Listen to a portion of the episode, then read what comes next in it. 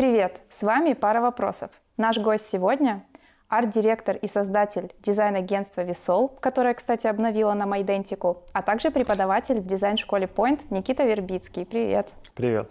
Прежде чем мы начнем, SteelKiwi ищет QA-инженера и Middle Python Django разработчика. Если вы ищете работу или знаете того, кто ищет, напишите на почту, указанную в описании к ролику. Вы поможете проекту, а я помогу вам найти работу.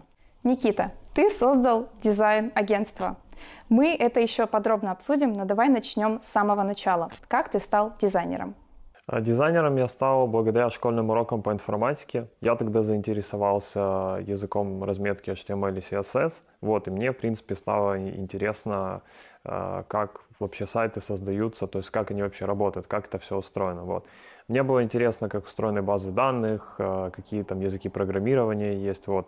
То есть начал я с того, что я в блокнотике просто писал Э, какие-то сэмплы кода, какие-то кусочки, и потом смотрел, как они в браузере отображаются. Я занимался самообразованием, вот, я ездил, покупал различные книги, вот, то есть э, вход в профессию у меня был через книги, потому что тогда, в принципе, видеокурсов никаких особо не было, тогда все начиналось, вот, и тогда не было такого большого разделения, там, дизайнер или верстальщик. Было такое понятие, как вебмастер, mm-hmm. вот, который делал все вместе.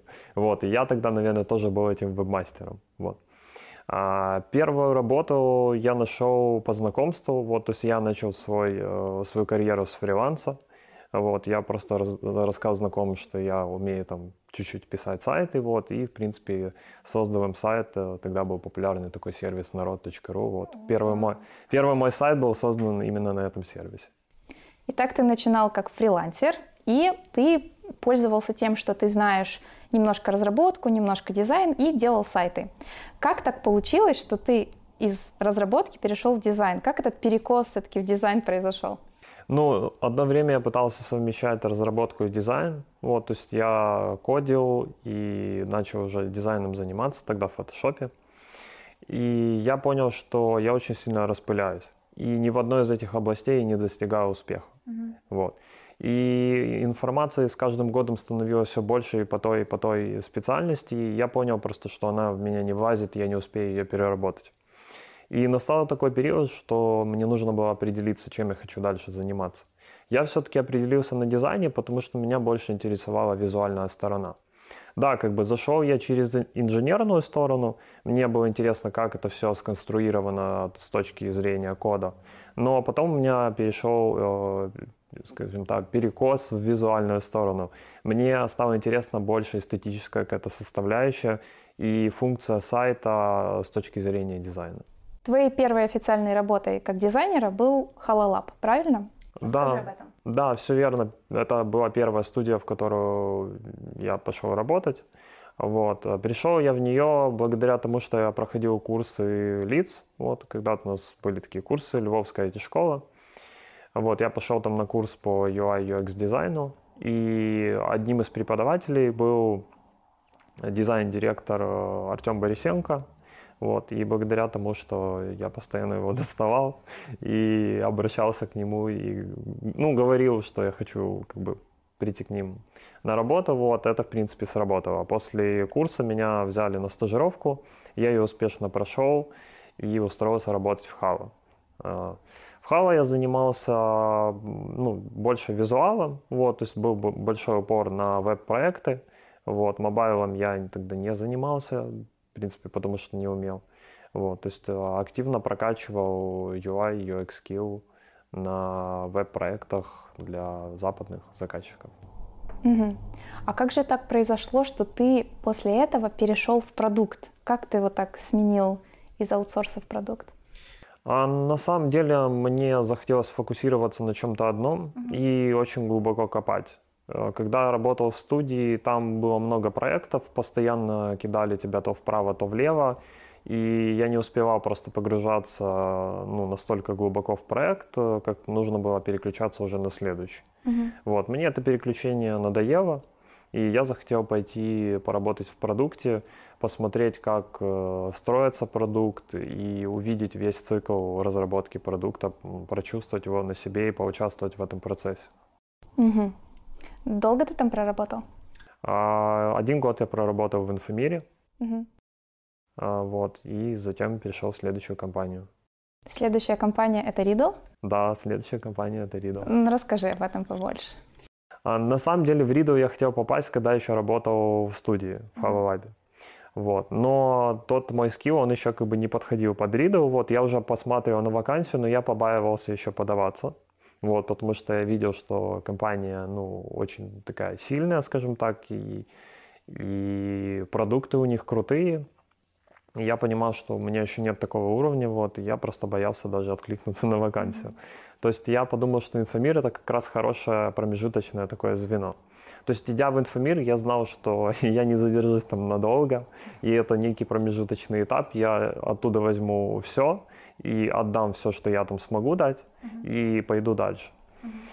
А, перейдя в Riddle, я понял, что на самом деле я еще очень многого не знаю.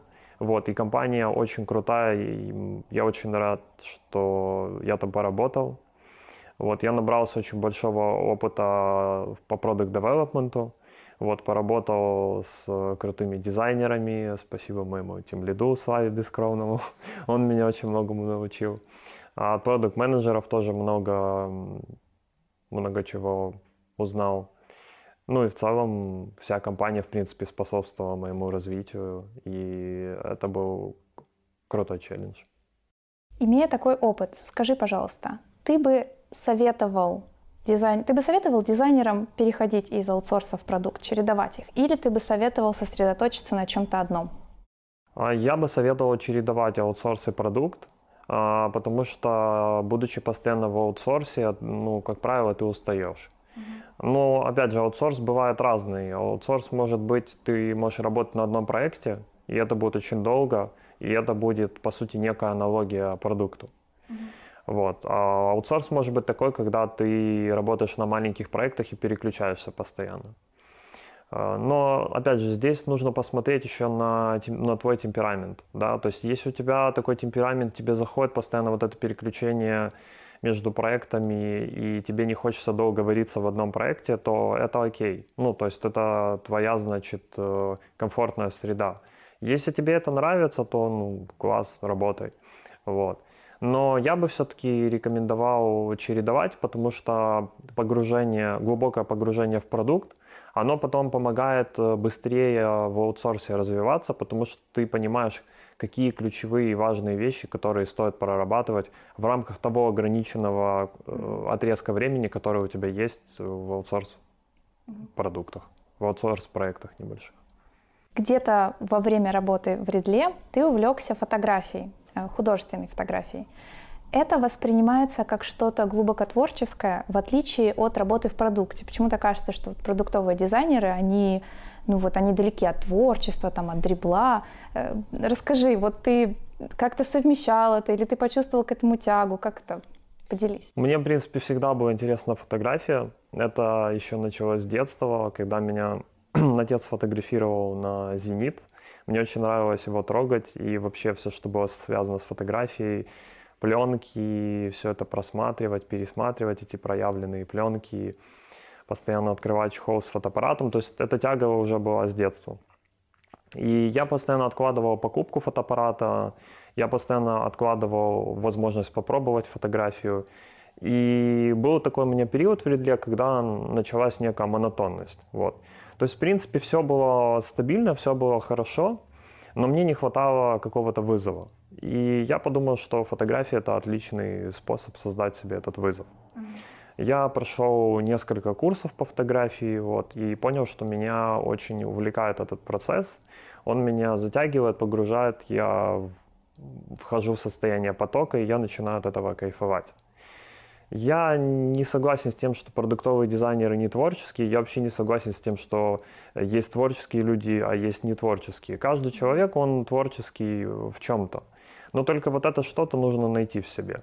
То есть, по сути, можно искать, пробовать э, уйму разных навыков, и методом перебора ты придешь к тому, что тебя зажигает. Ну, для меня это оказалась фотография. перед этим я пробовал разные виды спорта, разные другие активности, но они меня так не зажигали, как зажигает фотография. Угу. То есть ты хочешь сказать, что, если я правильно поняла, что у каждого человека есть некий творческий интерес или же просто интерес, и его нужно только найти? И ты это имеешь в виду? Да, я именно это и имею в виду. То есть э, работа, она может э, на какое-то время, например, решить э, вот это пространство интереса. Потом, так или иначе, со временем мы все равно ну, приходим к какой-то рутине. Да, ты можешь себе находить вызовы в этой работе, но можно находить вызовы параллельно этой работе. То есть ты можешь развиваться, не знаю, там, обучаться каким-то новым навыкам, и это все будет считаться творчеством. Ну, то есть творчество, оно внутри нас. Его нужно как бы э, искать и находить, и любой человек это может делать, и это несложно. Хм. Я еще уточню про творчество, но перед этим хочу, чтобы ты сказал, какие предметы ты преподаешь в Понте. Я потом объясню, почему я сейчас задаю этот вопрос. А, я преподаю информационную архитектуру, а, прототипирование, адаптивный дизайн, э, модульные сетки, композицию. Хм. А, предметы частично совсем не творческие и частично очень творческие. У тебя постоянно вот такая какая-то дуальность. Да, оно сходится с тем, что ты сказал, что не бывает творческих и нетворческих людей, но ну, неужели ты не думаешь, что вот человек в какой-то мере выбирает сторону, вот его как-то несет в одну сторону или в другую? Нет?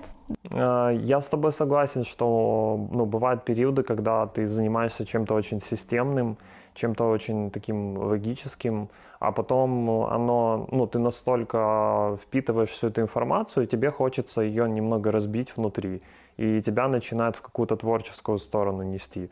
Я как раз такой человек. Вот, то есть я, если чем-то интересуюсь, я начинаю очень глубоко копать.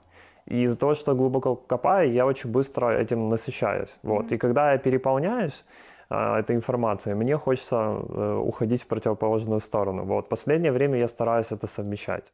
Итак, ты открыл э, дизайн-агентство. Скажи, давно у тебя вообще была мысль это сделать? Или это что-то на самом деле у меня была не только мысль, у меня была попытка в 2013 году открыть э, агентство. Вот, об этом знает э, очень малое количество людей, вот, потому что был очень большой фейл. И фейл это был э, больше для меня, как для личности. У меня тогда не получилось, и я очень сильно поник, там, ушел в, ушел в какую-то депрессию, вот. И, но я понял тогда, что я не остановлюсь, и через какое-то время я все равно таки его открою. Вот, поэтому где-то это длится, ну вот с 2013 года вот это чувство у меня, вот открыть что-то свое, начать агентство посадить, там дизайнеров, собрать людей, начать что-то творить, вытворять, работать над какими-то проектами, что-то реализовывать. Мне очень интересна такая черта в людях в целом, вот как предпринимательство, стремление создать свое дело. Почему люди иногда вот берут и создают что-то свое?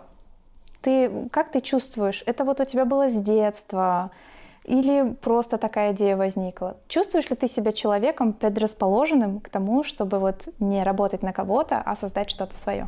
А, да, мне с детства было интересно что-то создавать свое. Это было ну, не, не только с точки зрения дизайна, в принципе, мне ну, всегда было интересно что-то вот мастерить и как-то, не знаю, там, с инженерной точки зрения подходить. Вот.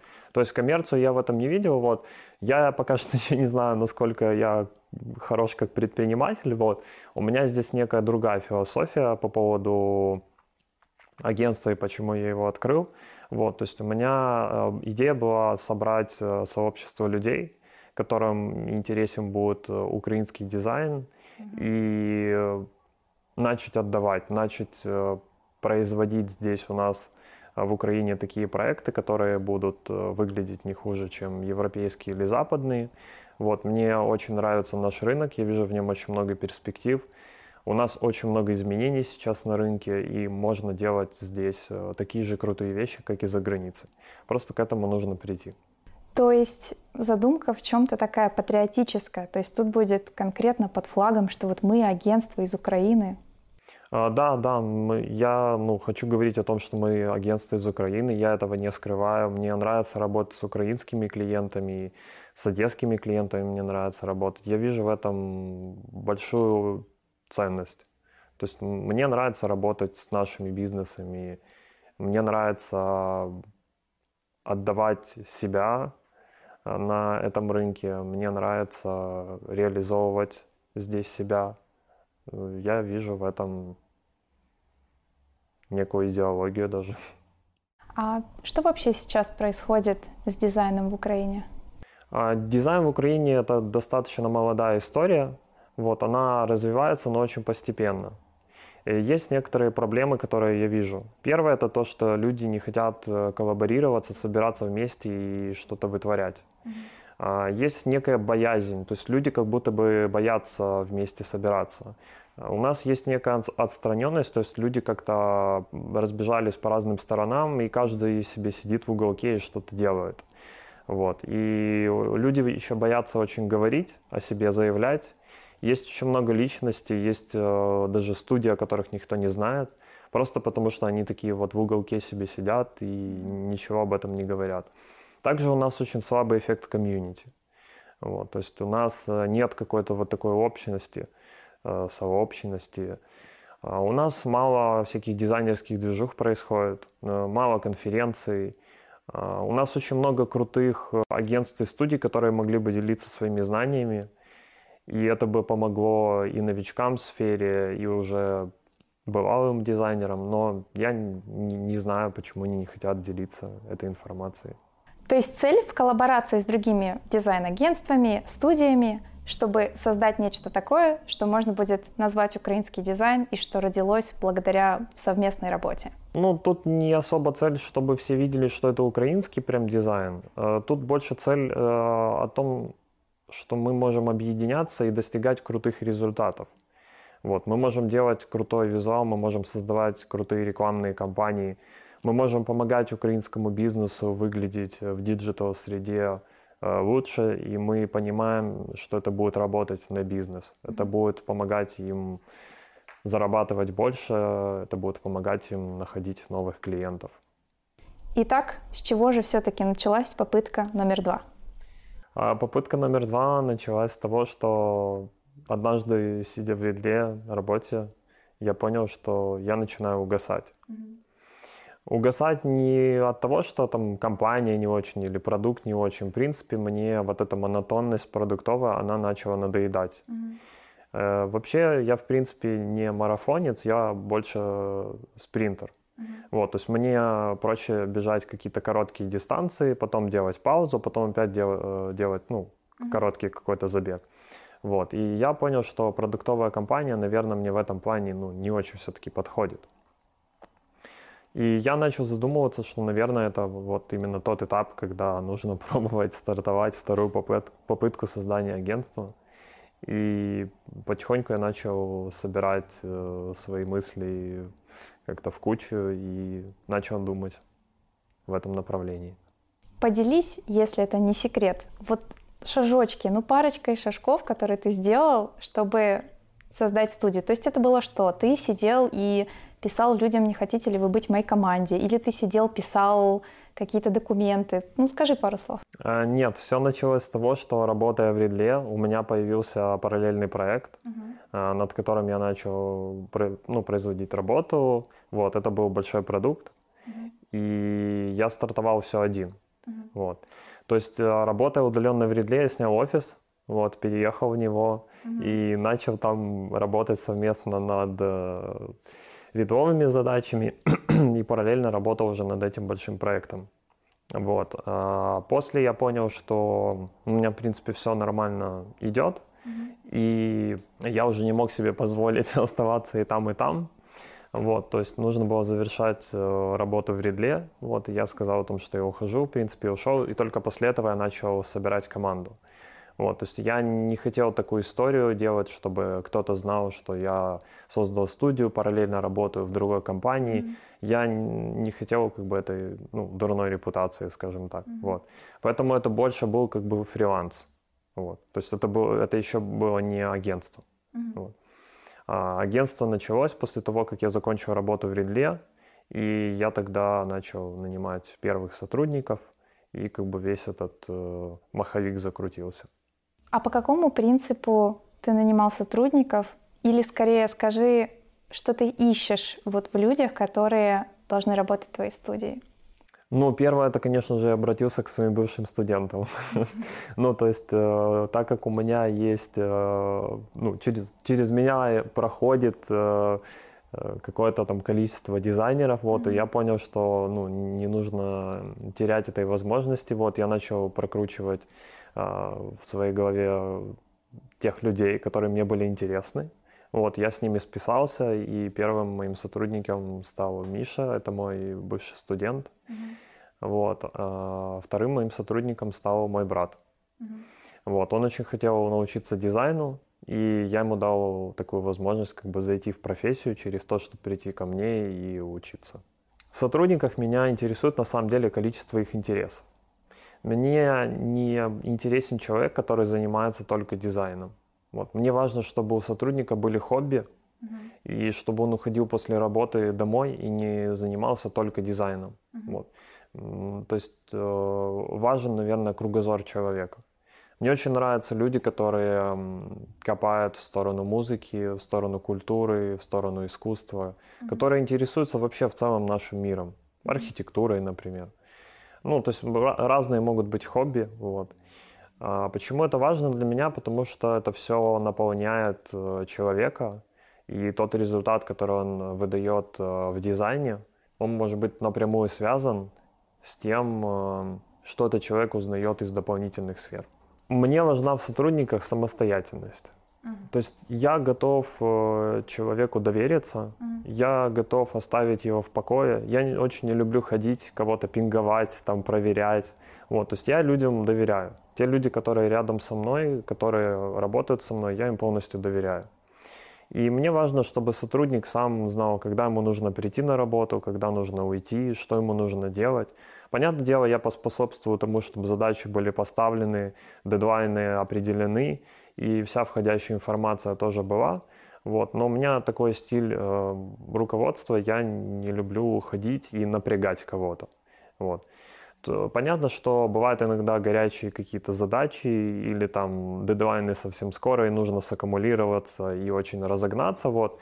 Я помогу в том, чтобы разогнаться, но опять же контролировать я не очень люблю. Mm-hmm. То есть я даю людям свободу и считаю, что на сегодняшний день это правильный стиль управления. Mm-hmm. Да, я согласна с тобой. Это здорово, особенно когда получается подобрать людей с личной ответственностью высокой.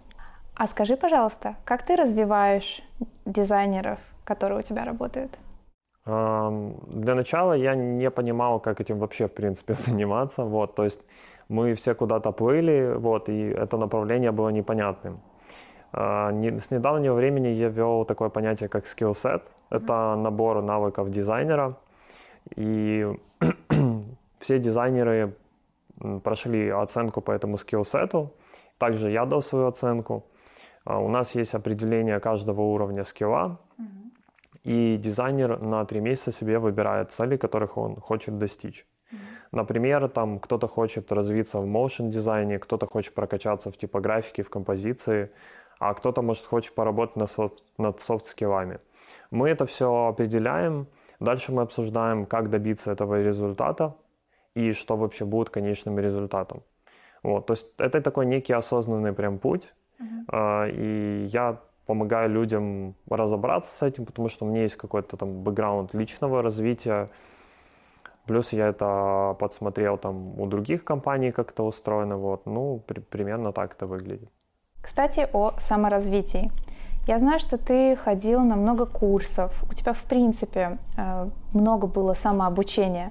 Скажи, пожалуйста, вот глядя назад, что было самым полезным из вот всего, что ты пытался э, в себя втянуть с помощью самообразования? Ну, самое полезное, наверное, было это то, что я переключился на время фотографию. Она мне, на самом деле, помогла посмотреть и на, на дизайн по-другому. Во-первых, это развило некую эстетическую составляющую. Вот. То есть, э, в принципе, я на дизайн начал смотреть с точки зрения эмоций, с точки зрения эстетики. Ну, у нас есть такая особенность у дизайнеров, то, что мы как бы часто очень фокусируемся только на функционале, и мы забываем, что человек, который видит наши дизайны, который взаимодействует с этими дизайнами, он э, все-таки человек, и для него очень важны эмоции. То есть мы забываем про то, какие мы несем эмоции нашим дизайном. Вот фотография как раз мне помогла посмотреть через э, вот эту призму эмоций на дизайн. Это было очень полезно. Также мне был очень полезен курс э, теории и практики композиционного проектирования от Сережи Гурова. И еще мне очень зашел курс по идентике от Свята Вишнякова. Mm-hmm. Несмотря на то, что курс по идентике это больше про графический дизайн, а я занимаюсь больше веб-дизайном, mobile-дизайном, ну, в целом как бы интерфейсами, вот, э, это помогло мне развить некую графическую составляющую в своих дизайнах. То есть э, макеты перестали быть сухими, какими-то строгими. Я научился разбавлять их графическими элементами. Я научился задавать некую графическую составляющую в своих дизайнах. Я научился добавлять эмоции с помощью графики в свои дизайны. А как развиваться, когда ты синьор-дизайнер или когда у тебя много опыта и все курсы начального уровня тебе больше не подходят? Ну, наверное, здесь помогает э, переключение, опять же, в другую сферу, вот как я сказал. То есть можно взять какую-то близлежащую сферу с дизайном, можно, например, начать интересоваться архитектурой, и потом эти вещи использовать ну, в дизайне. Можно пойти по такому пути. Также можно сделать какой-то свой дополнительный проект, ну, то есть, по сути, как создать мини-стартап. Uh-huh. И это будет очень большой толчок в развитии, потому что ты начнешь заниматься теми вещами, которыми ты никогда не занимался. Ты коснешься бизнеса, ты коснешься там, клиентов, пользователей. У тебя будет очень много вопросов. И с помощью изучения этих вопросов ты начнешь расти. А, изредка бывают какие-то воркшопы от э, дизайнеров высокого какого-то уровня. Можно как бы искать эти воркшопы и их проходить. Хорошо. А что означает быть арт-директором? Это очень хороший вопрос, и он сложный одновременно, потому что ты как э, дирижер, по сути, в театре ты управляешь неким оркестром, состоящим из дизайнеров, и тебе важно, чтобы весь этот механизм работал, чтобы все было гармонично. Э, ну, я, наверное, очень философски начал отвечать на этот вопрос. Если более предметно сказать, то ты помогаешь, э, помогаешь дизайнерам развивать проект, ты помогаешь работать над дизайном, ты помогаешь создавать дизайн-концепцию, помогаешь поддерживать ее. Ты задаешь некий темп в проекте, mm-hmm. ты даешь качественную обратную связь, ты помогаешь расти дизайнеру на проекте. То есть для меня это больше не про то, как э, руководить, как держать кого-то в узде, как там зажимать. Для меня это больше про то, что мне нужно сделать, чтобы дизайнеры росли, чтобы они развивались. Каким мне нужно быть в момент нашей работы для того, чтобы они шли вверх? Угу. Отличный ответ. А скажи, пожалуйста, как человеку понять, он может быть арт-директором или нет? Есть ли какие-то критерии, может быть, или особые качества у человека? Я думаю, что здесь важно услышать себя и насколько ты хочешь отдавать людям себя. У меня все построено по такому принципу, чем больше я наполняюсь и потребляю информации, тем больше я ее хочу отдавать. А преподавание мне в этом очень помогает. Но мне этого было мало, поэтому я захотел открыть свое агентство, потому что там я очень много отдаю. И чем больше я отдаю, тем больше я от этого наполняюсь. То есть для меня это такой э, процесс, который ну, постоянный. Я что-то узнал, я пошел, отдал, и чем больше я отдал, тем больше во мне есть пустого пространства, которое можно заполнить новой информацией. Вот. Поэтому у меня нет однозначного ответа на вопрос, каким нужно быть или какие в тебе должны быть качества, чтобы ты стал арт-директором или тем лидом. Это какое-то такое, ну, это внутреннее ощущение, которое нужно понять в себе и услышать. Скажи, пожалуйста, а делает ли ваше, ваше дизайн-агентство фейковые какие-то проекты, чтобы заполнить портфолио? И является ли вообще это хорошей практикой, когда вы только начинаете? Да, у нас, конечно же, есть э, несколько дизайн-концепций, то есть это проекты, выполненные просто для того, чтобы ну, прокачать себя, прокачать э, свой навык. Но я больше за то, чтобы работать над э, реальными проектами. Можно посмотреть, например, в сторону социальных проектов. Очень много организаций нуждаются в оформлении своего проекта. И мы, как дизайнеры, можем им помогать в этом. И это будет являться нашей точкой роста. То есть не обязательно делать красивые концепты, заливать их на Dribble или Behance, ждать, пока тебе похлопают в ладоши за это. Можно сделать э, что-то крутое даже для социальной сферы, и это будет работать. И я думаю, что это даже в некоторой степени ценнее, чем просто делать концепты. Потому что этим ты помогаешь людям, во-первых, твой дизайн работает, его видят другие, и я думаю, что ты почувствуешь гораздо больше удовлетворения, когда ты сделаешь это, чем ты просто сделаешь а, концепт, который кто-то оценит. И, ну, этот период очень быстро закончится, когда его будут оценивать. А тот проект, который ты сделал, он годами может работать, и люди это будут замечать, и в этом гораздо больше ценности. Твое дизайн-агентство сделало прекрасный ребрендинг для пары вопросов. Расскажешь пару слов про впечатления? Да, это был клевый челлендж, потому что у нас были очень ограниченные сроки. И я сначала не знал, как мы это будем делать. То есть у меня произошел некий ступор. Мы никогда не делали за полторы недели идентику. И сначала я думал, соглашаться с этим вообще или нет, что это за авантюра такая. Вот. Но потом я понял, что это классный способ, эм, это классный момент пересмотреть вообще процессы в нашем агентстве и увидеть, выдержим ли мы такую нагрузку в будущем. И таки да, мы согласились сделать э, этот э, проект, эту идентику. И получилось очень круто. Я доволен результатом. И мы, у меня такое ощущение, что мы за полторы недели сделали больше, чем мы делаем за месяц в других проектах. То есть вот этот вот э, сжатый э, срок, mm-hmm. этот дедлайн и та скорость, которую мы набрали, она нам помогла достичь хорошего результата. Спасибо вам большое, что вы согласились. Мне очень нравится результат. В предыдущем ответе ты упомянул дрибл, хлопанье в ладоши. Что сейчас по трендам в дизайне? А, честно говоря, я не знаю, что сейчас по трендам в дизайне. В дизайне я не слежу за ними. Я вообще противник трендов. Uh-huh. Потому что если дизайнеры работают в рамках трендов, это очень короткая история. Uh-huh. Например, если мы делаем дизайн-концепцию э, с использованием какого-то тренда, uh-huh. то мы прикрепляемся к этому тренду автоматически. Но проблема в том, что этот тренд, он может жить долго, а может жить недолго. Если мы работаем над проектом и используем определенный тренд, то мы автоматически прикрепляемся к нему. Как это работает? Например, тренд может продержаться 3 месяца, а может продержаться несколько лет.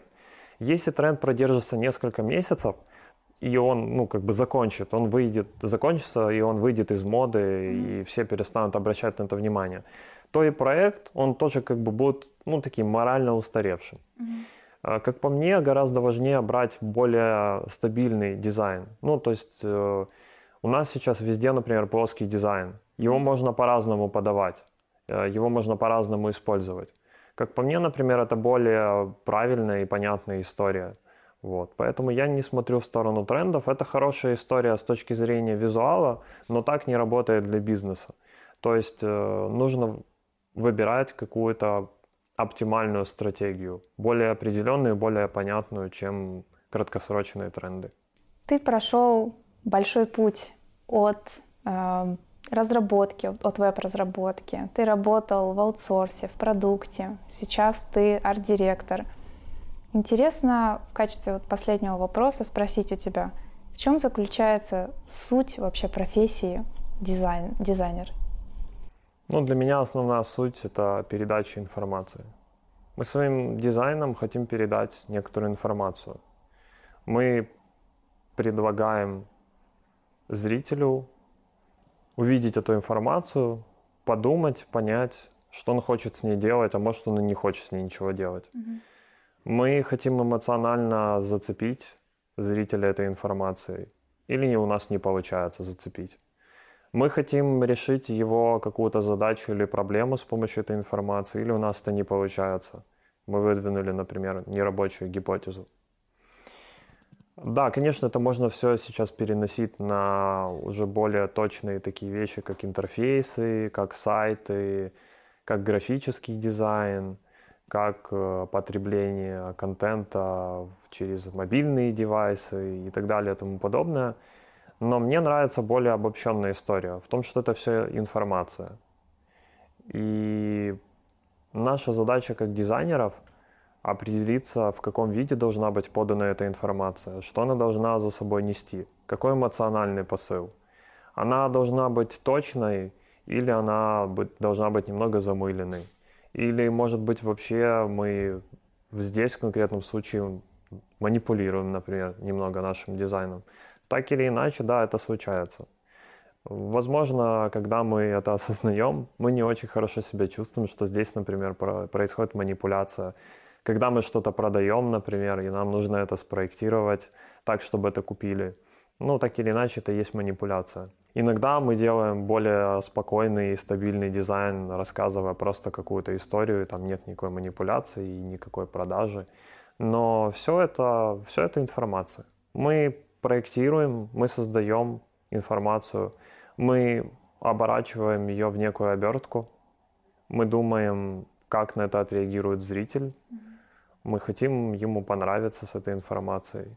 Или, может, не очень хотим понравиться. А может быть, мы хотим понравиться, но у нас получается такой результат, который ему не нравится. Ну, как-то так. Спасибо большое, что пришел на интервью. Я желаю удачи и процветания твоему дизайн-агентству, чтобы у вас все получилось. И успехов. Спасибо тебе большое за то, что пригласила. Спасибо за то, что захотела с нами работать по идентике для своего проекта. Это был клевый челлендж. И спасибо тебе за возможность высказаться и желаю успехов твоему проекту и дальнейшего развития. Спасибо. С нами был создатель и арт-директор дизайн-агентства «Висол» и преподаватель в дизайн-школе Point Никита Вербицкий.